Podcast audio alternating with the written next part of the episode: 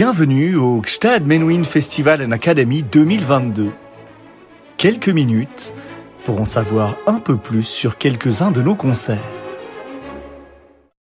Fidelio, Campe Kaufmann et Van Zweden, Gstad Festival Orchestra 2. C'est l'unique opéra de Beethoven, mais quel opéra? Un concentré de son génie dramatique, mis au service de valeurs emblématiques de sa pensée, profondément marquées par le souffle des Lumières et de la Révolution française, la liberté et la fraternité.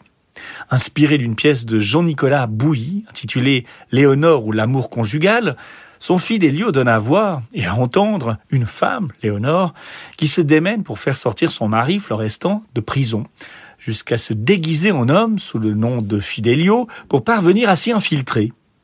Présenté dans une version concertante, ce chef-d'œuvre est l'occasion d'un double retour, celui du ténor vedette Jonas Kaufmann et du chef Jaap van Zweden à la tête du Gstaad Festival Orchestra. Ludwig van Beethoven, Fidelio, opéra en deux actes, représentation concertante. Été 1802. Au lieu de sombrer dans la dépression, Beethoven marque une pause, un retour salutaire sur lui-même. À l'image d'un sage qui va méditer sur un rocher, il rédige à Heiligenstadt, dans la banlieue de Vienne, son célèbre testament, sorte de point d'orgue prospectif sur sa vie. Tomber ou sauter. Enivré par un élan épique soudain brûlant, et qu'accentue certainement la surdité déclarée peu de temps auparavant, il se voit un avenir au-delà des frontières étroites et encore fortement teintées de féodalisme de l'Autriche impériale. L'Europe est en feu, et du côté de Paris, un prodige du nom de Bonaparte focalise toute l'attention et concentre les espoirs les plus fous d'un monde nouveau, un monde au suprême délice pour un artiste, où la liberté d'expression ne connaîtrait pas de limite. Se voyant comme un nouveau Plutarque au fil des lignes de son testament, Beethoven rêve d'être appelé à Paris, voire d'occuper une fonction officielle auprès du premier consul. Toute la musique qui sort de sa plume est tendue vers ce même but. Aux côtés de ses deuxième et troisième symphonies, qu'il pense un temps baptiser symphonie Bonaparte, jusqu'au sacre de Notre-Dame en 1804 qui vient doucher ses illusions, il jette ainsi les bases de son premier opéra en choisissant à dessein un livret français récent, pensant au passage combler l'inclination du public viennois pour l'opéra comique français.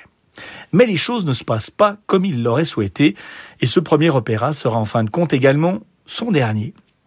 Destin logique pour un musicien dont l'art se révèle de plus en plus éminemment instrumental Pas sûr. Chronique d'un accouchement douloureux et de la naissance d'un bien beau bébé. Tout commence avec une commande que lui passe le nouveau propriétaire du théâtre Anderwien, le baron Peter von Braun. En pleine folie française, Beethoven jette son dévolu sur une pièce dont l'encre est encore presque fraîche de l'écrivain et dramaturge tourangeau Jean-Nicolas Bouilly, Léonore ou l'amour conjugal. Bouilly, qui a prêté sa plume aux plus grandes muses de la France révolutionnaire, Caetri, Cherubini, Méhul, Dalérac, avait collaboré à l'origine, en 1798, avec le compositeur Pierre Gaveau. Pour l'adaptation allemande de cette comédie héroïque, on parle outre-Rhin de Rettungs- und Befreiungsoper, Beethoven bénéficie des lumières de son ami et avocat Ignaz Sonnleitner, qui œuvre comme secrétaire au sein de la nouvelle équipe du théâtre. Bien ancré dans la famille, le goût pour l'écriture ne s'éteindra pas avec lui, puisque Sonnleitner comptera parmi ses neveux l'un des auteurs préférés des compositeurs de leader, Franz Grillparzer. Le sujet est en parfaite résonance avec l'époque, puisqu'il a été inspiré à Bouilly par un fait divers ayant défrayé la chronique dans sa bonne ville de Tours à l'époque de la Terreur, l'histoire d'une femme qui s'était travestie en homme et avait réussi à se faire engager comme geôlier pour libérer son mari enfermé dans la prison municipale transposer l'affaire dans une prison d'État espagnole proche de Séville au XVIIe siècle, rebaptiser le mari Florestan, son épouse Léonore, Fidelio sous ses habits d'homme, faites-le enfermer par un féroce gouverneur, Don Pizarro, pour un motif forcément inique, placer le brave Rocco devant la porte de sa cellule, sa fille Marceline en embuscade, prête à succomber au charme travesti de Fidelio, et vous tenez Léonore, et bientôt Fidelio opéra en trois puis deux actes de Ludwig van Beethoven. Opéra presque Singspiel, à vrai dire. Dans sa première mouture présentée au public viennois le 20 novembre 1805, truffé de dialogues parlés, qui est un échec cuisant. Une déconvenue que l'on impute, selon les versions, à l'orchestre mal préparé ou à la présence en masse dans la salle d'officiers français, forcément sourds à ce théâtre chanté faut dire que ces derniers étaient entrés dans la capitale une semaine plus tôt avec leurs troupes, sans tirer un seul coup de feu, sous le commandement des futurs maréchaux Murat et Lannes.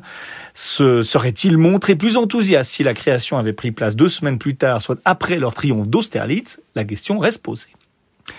La conséquence n'en est pas moins cinglante. L'œuvre est retirée de l'affiche après seulement trois représentations sur l'insistance de l'un de ses plus vieux amis, Stéphane von Breunig, dont il a connu la famille à Bonn, il accepte à contre-cœur de retravailler la partition dès le mois de décembre, lors d'une séance de travail chez son mécène, le prince Lichnowsky.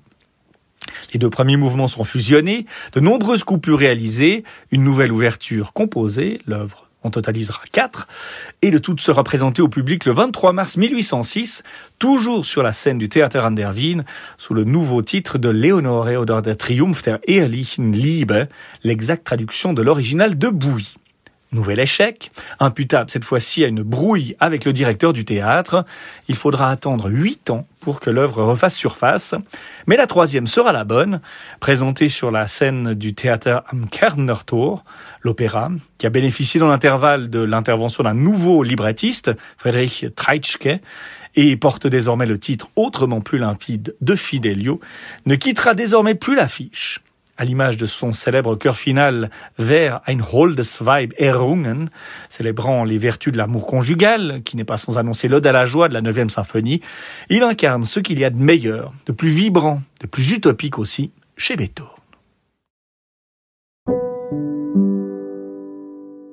Jeudi 11 août 2022, 19h30, tente du festival de Gstad.